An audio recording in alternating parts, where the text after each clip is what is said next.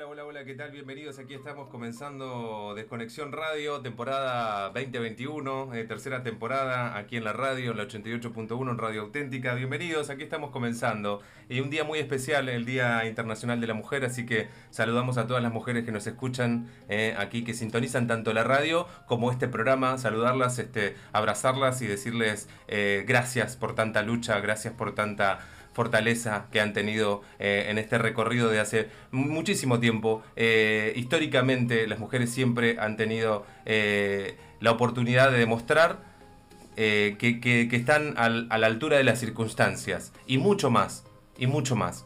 Siempre, siempre cuento la anécdota de haber crecido rodeado de muchas mujeres en mi familia, muchísimas mujeres. Que, me han enseñado a, valorarlas, a respetarlas, a cuidarlas, a mimarlas, a quererlas y sobre todo a la igualdad, ¿no? A esta igualdad de género que, es algo que, que, nos lleva a, este presente, eh, pero que tiene muchísimos siglos o décadas de, lucha, de persistencia. Así que, por sobre todo para el recuerdo de eh, biológicamente y ancestralmente de todas estas mujeres que se van posicionando eh, constantemente en esta vida en, nuevas eh, mujeres, eh, nuestro mayor respeto y mayor este, agradecimiento para que nos demuestren día a día dónde estamos parados. estaba hablando con un amigo de la casa, una persona que apreciamos mucho en este programa, una persona que nos ayudó mucho a crecer intelectualmente, a crecer también con, con la mirada, a crecer con la realidad, a poder observarla desde otro lugar y también eh, a sentar eh, nuestra, tanto nuestra cabeza como nuestros pies sobre la tierra. Y estábamos charlando un poco sobre, lo, sobre el valor que tienen las palabras. ¿Qué valor tienen nuestras palabras? Y la verdad que me, gustaría presentarlo. Y bueno, ustedes ya lo conocen. Estamos hablando del doctor Mario Cabrera, eh, médico generalista desde Montevideo, Uruguay. ¿Cómo estás, Mario? Bienvenido a Desconexión Radio nuevamente felizmente bien, como lo espero que estés tú y la audiencia. Ojalá así sea. Claro que sí, claro que sí, Mario. Eh, habíamos dejado, como dicen los jugadores de fútbol, habíamos eh, terminado la temporada anterior eh, dejando ahí los botines colgados para, para retomar este año y lo volvemos a hacer, lo hicimos con vos y lo volvemos a hacer con vos en la apertura, así que es un placer para nosotros escucharte. Y te agradezco, les agradezco a ustedes, a la radio un honor para mí que, se hubiera dado esa feliz coincidencia de finalizar la altura del año pasado, estar en ese último día y, e iniciarlo hoy. No puedo menos que sumarme al agradecimiento y reconocimiento nada más ni nada menos el del valor que tiene las mujeres en el mundo, históricamente, ancestralmente. Son en primer lugar las que nos han dado la vida, las que nos regocijan y nos apoyan acompañándonos en la carrera de la vida en pareja y quienes nos, nos, dan la alegría a través de nuestros hijos y nuestros nietos. Son el hilo conductor de la vida. Hasta biológicamente, felizmente, son las responsables de mantener la vida. A través de ellas es posible, sin ellas es imposible. Y además el valor fundamental que tienen en el amor que lo transfieren sin esperar nada a cambio y eso es lo más valioso. Y el amor que se transurta no solo en un gesto, una actitud, en una preparación del alimento diario que nos sustenta, está en la palabra, como bien decías tú. La palabra de una madre, de una esposa, de una hija, hasta la de una nieta, a medida que uno va disfrutando y ver el crecimiento, como yo ahora tengo la mía, de cinco años. Es pura alegría, es la alegría de, toda la familia y ella no tiene ningún problema. Ella va adelante, se cae, se levanta, dice que y sigue adelante. Y eso ha sido la historia de la mujer en el mundo. Ha tenido que en el silencio sufrir una cantidad de, violencia de todo orden, dantescas muchas de ellas, y a través del tiempo, como hablamos al principio, eh, lamentablemente o felizmente todo en la vida es cíclico. Felizmente en, la medida que los ciclos fueran positivos, pero lamentablemente uno ve que los ciclos son negativos. Y ahí ve uno las fallas que se dan en la estructura social e institucional. cuando aterrizamos el tema nuestro como médico general, especialista en salud pública, integro médico colaborador Uruguay, yo dije algo que lo repito y seguramente todos lo hemos repetido, que lo que tuve, entre comillas, bueno, esta situación que aún hoy está sufriendo la humanidad y principalmente la que trabaja todos los días, la que se levanta temprano, con esperanza, con compromiso, con responsabilidad, que es la que le llamamos nosotros la clase media, esa que otrora en el Río de la Plata, en ambas orillas, caracterizó a ambos países y era la fortaleza que tenía. Se han este, ocupado de ir deshaciéndola y, digamos, eh, hiriéndola de muerte hasta el momento, pero creo que el amor va a poder superar todo eso. Este, ido eh, limitando el accionar de, la sociedad toda. Este, por eso no sé, es como no reconocer el esfuerzo con vida que han pagado nuestros mayores.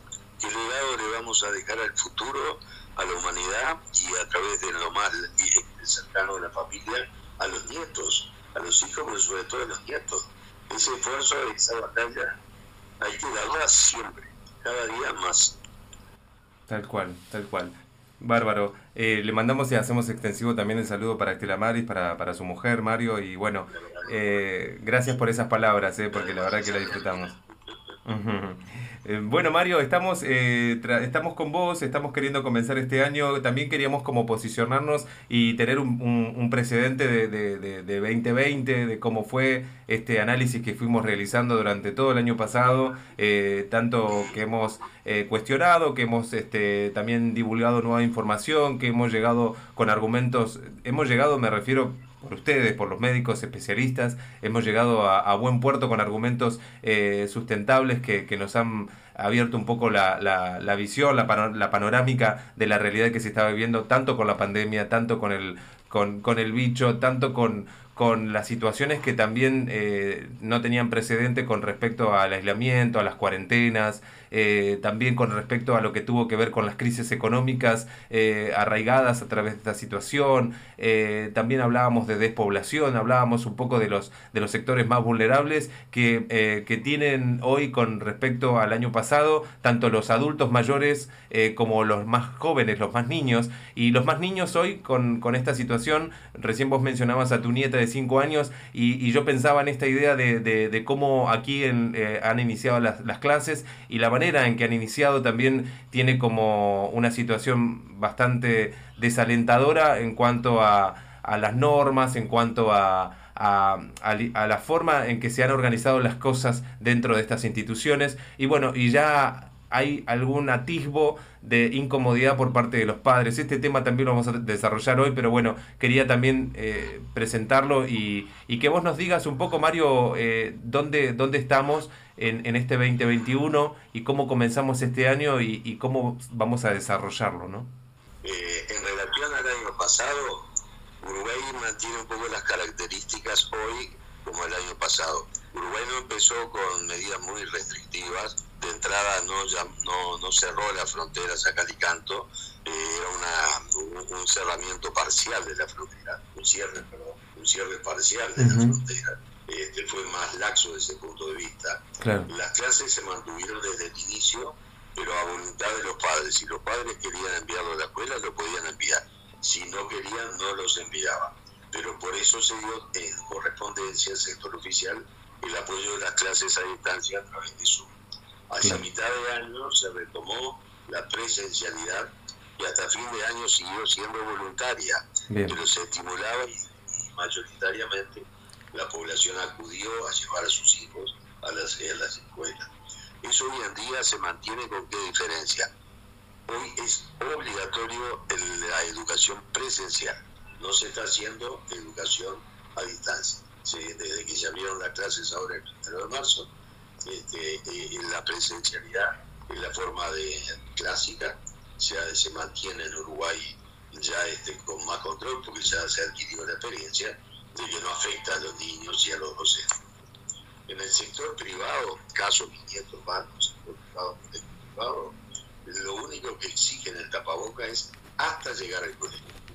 Dentro de la nadie de tapaboca o mascarilla a diferencia del público, como si hubiera dos tipos de uruguayos. A nivel público, el Consejo Central de la Enseñanza, todos los tres órdenes, exige que el maestro y los alumnos usen tapaboca y todavía mantengan la distancia de, los dos metros. Ha habido ya una cantidad, y nos han consultado médicos por la verdad, de maestros que no se quieren poner el tapaboca, que no se van a poner el tapaboca y que reclaman a del colegio y de la enseñanza. Pero están muy reacias a cambiar a nivel este, público eh, esa, esa directiva, que inclusive sobrepasan a las exigencias que el Ministerio de Salud Pública. A ver, ¿cómo es eso? ¿Cómo, decías, Mario? Sobre, ¿Sobrepasa eh, a las medidas que, que el Ministerio...? Sobreexigen lo que el Ministerio de Salud Pública no ha exigido. Bien. En una situación de emergencia sanitaria nacional que se mantiene solo políticamente porque desde el punto de vista profesional no tiene ninguna razón de ser, este, el Ministerio de Salud Pública recomienda pero no exige ni sanciona. Ahora, las autoridades de la educación, digo que sobrepasan lo mandatado o recomendado por el Ministerio y lo exigen.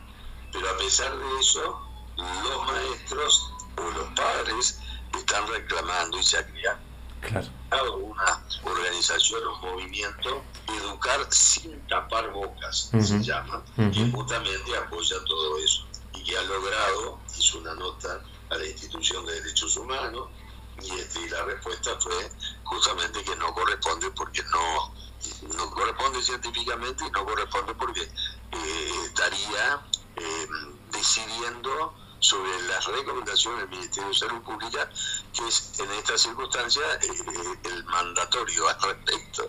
Eso es una realidad. Pero es, casi la mitad de la población educativa, ¿no? Es casi la mitad de la población educativa, es la pública.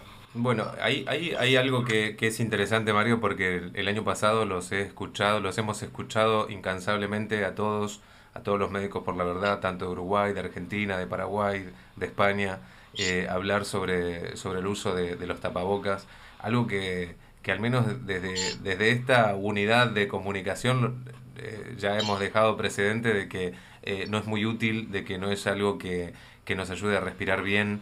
han hecho la diferenciación entre lo que son los, los este, los, los este, tapabocas quirúrgicos, vamos a llamarlo así, los barbijos, los barbijos quirúrgicos con respecto a los barbijos que utilizamos diariamente, lo han desestimado, lo han estimado desde la OMS, o sea, ellos mismos este, se, han, eh, se han desdicho sobre el uso de, del tapabocas. Eh, al mismo tiempo, sucesivamente, incansablemente, a través de los medios de comunicación, vemos propagandas, publicidades, eh, diciéndonos que vamos a ser mejores ciudadanos si, si nos cuidamos entre todos utilizando el barbijo. Eh, claramente que también eso nos confunde muchísimo y la gente eh, en ese sentido eh, va a acatar órdenes. somos muy especialistas en acatar órdenes. Entonces yo decía, usted como médico, usted como médico, seguramente, bueno Mario, usted ya lo había dicho, digo, es algo que no recomienda su uso, no es algo que, que, pueda parar los virus, de hecho no debería tampoco uno tener esa preocupación, ¿no? Fisiológico, por algo nacimos sin tapabocas, ¿no? o sea, todo lo que en el intercambio aéreo, al inspirar y expirar ocurre, uno ingresa oxígeno a priori teóricamente libre, aunque la contaminación ambiental tampoco contribuye al respecto, hmm. pero cuando exhala, exhala los metabolitos, el organismo ya desechó. No tiene sentido volver a reaspirarlos.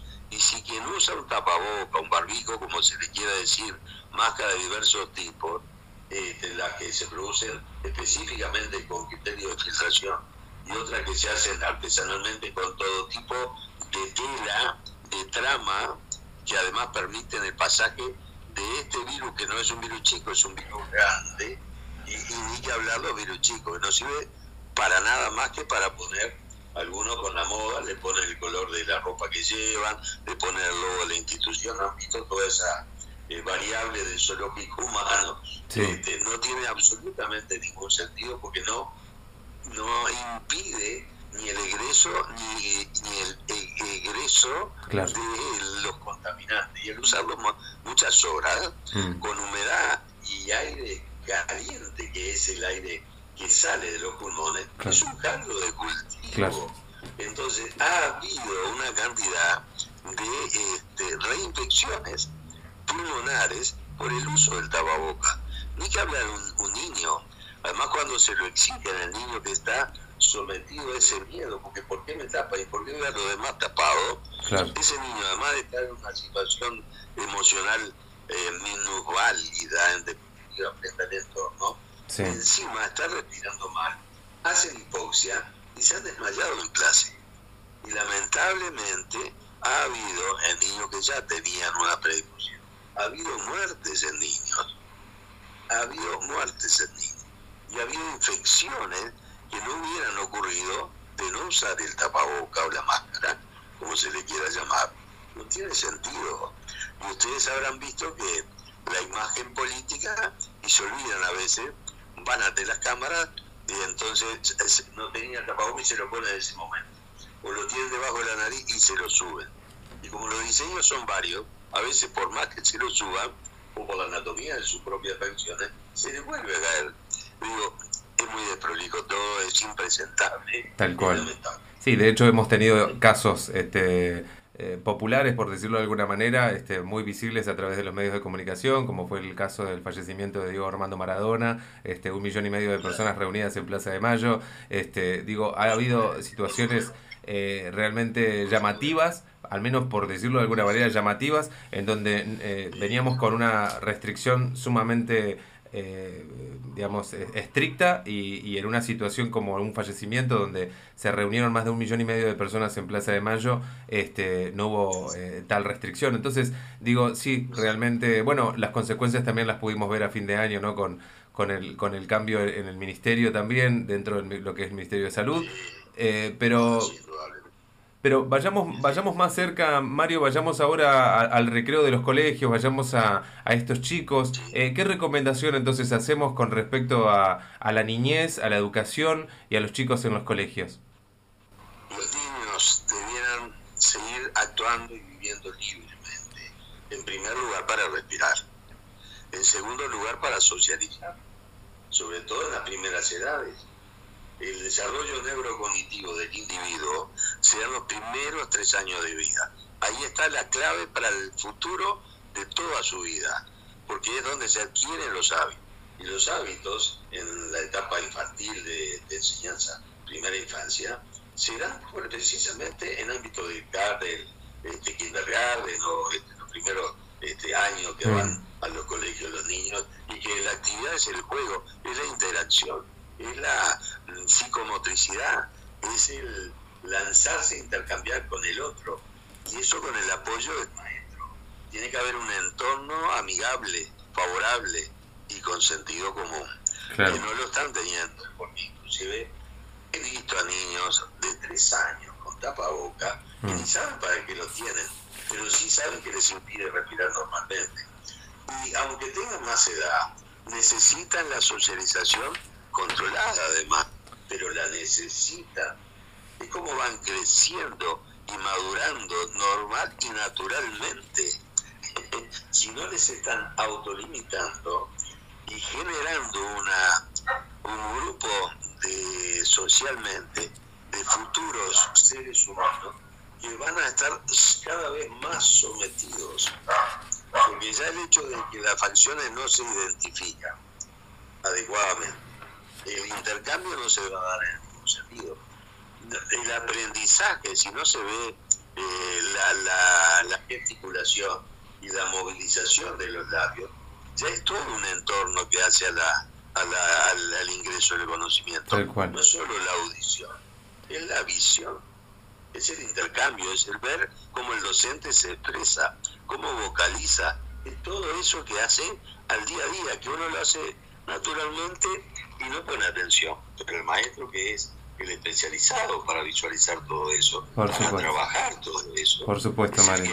Que, siendo buen maestro, está viendo que está limitada también el ejercicio de su función. Mm. Sí, de hecho, de hecho hoy Mario vamos a estar De hecho, Mario, hoy vamos a estar charlando con una docente. Eh, en breve, en la próxima comunicación, estaremos charlando con una con Magdalena Núñez, que es este docente, que es una mujer que que, bueno, que nos va a estar contando un poco todo esto que vos estás aseverando como médico y, que, y la importancia que tiene eh, también para poder expresarse, para poder conectar con, con los chicos, eh, además también por la dificultad dentro de lo que es el ámbito laboral, la dificultad para estas, estas docentes que, que de hecho sabemos que hacen muchísimas y muchísimas horas cátedras, muchísimas horas de trabajo que tienen que ir de un colegio a otro y que verdaderamente eh, es muy difícil y se les dificulta, digamos, también son seres, seres o sea, son personas que después, al finalizar el día, se les complica. Y mi esposa docente secundaria, o sea que vivir la realidad de la educación desde el nacimiento hasta la actualidad. Bueno, Mario, por último, y, ya lo dejamos, eh, ¿Cómo va Médicos por la Verdad eh, Uruguay? ¿Cómo, ¿Cómo están ustedes este, en Uruguay? ¿Cuáles son las mayores consultas que reciben? Y también seguramente trabajando en conjunto con Abogados por la Verdad y, y muchas otras instituciones, pero principalmente Médicos por la Verdad Uruguay, ¿cómo, cómo está recibiendo? ¿Cuáles son las, las consultas, este, las mayores consultas que reciben diariamente? La tiene que ver con la vacuna, con la mm. vacunación. Pero se reciben todo, por ejemplo, también desde el punto de vista laboral, gente que se ha negado a hacer el PCR, una auxiliar de enfermería en una institución como si fuera un seguro prepago, que le llamamos urbanistas acá, como si fueran las, obras sociales. Claro. Este, en, definitiva, eh, ella se negó.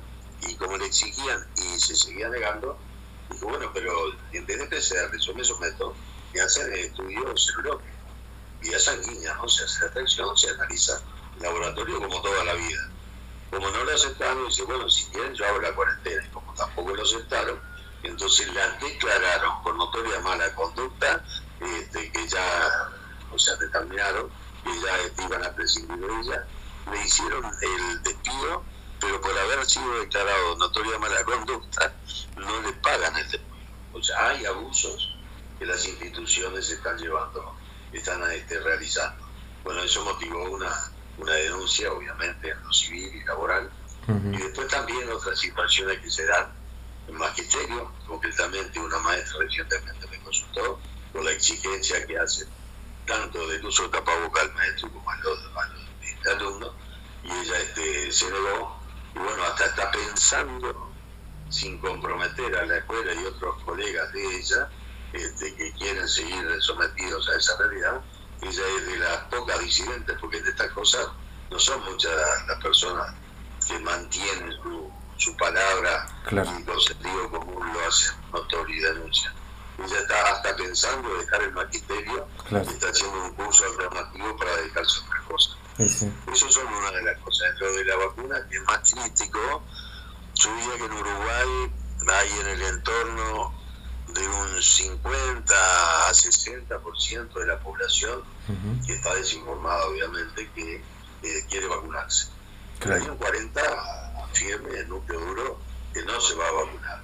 Y yo creo que en la medida que se siga dando, va a aumentar ese porcentaje. Por ejemplo, ayer sábado, perdón, el sábado, eh, se suspendieron las citas para vacunación porque no tuvieron clientes. hubo nadie que hubiera llamado hasta el día viernes para citarse para el día siguiente. Se están dando esas cosas. Mira. Lo que ha pasado en Francia, no sé si tú tienes idea. A ver, ¿nos contás, Mario? Hay un, 60% de la población francesa no piensa vacunarse, lo están liderando los médicos. El sector sanitario de Francia es el que lidera ese no y se les está complicando a los franceses mantener el criterio de vacunar hasta el 70% de la población, que además no corresponde llamarlo vacuna porque esto es un tratamiento génico desde todo punto de vista. Tal tiene un nivel experimental y en humanos, sin haberlo hecho en, en animales pequeños. O sea, es muy riesgoso todo lo que está pasando, hay que alertarlo.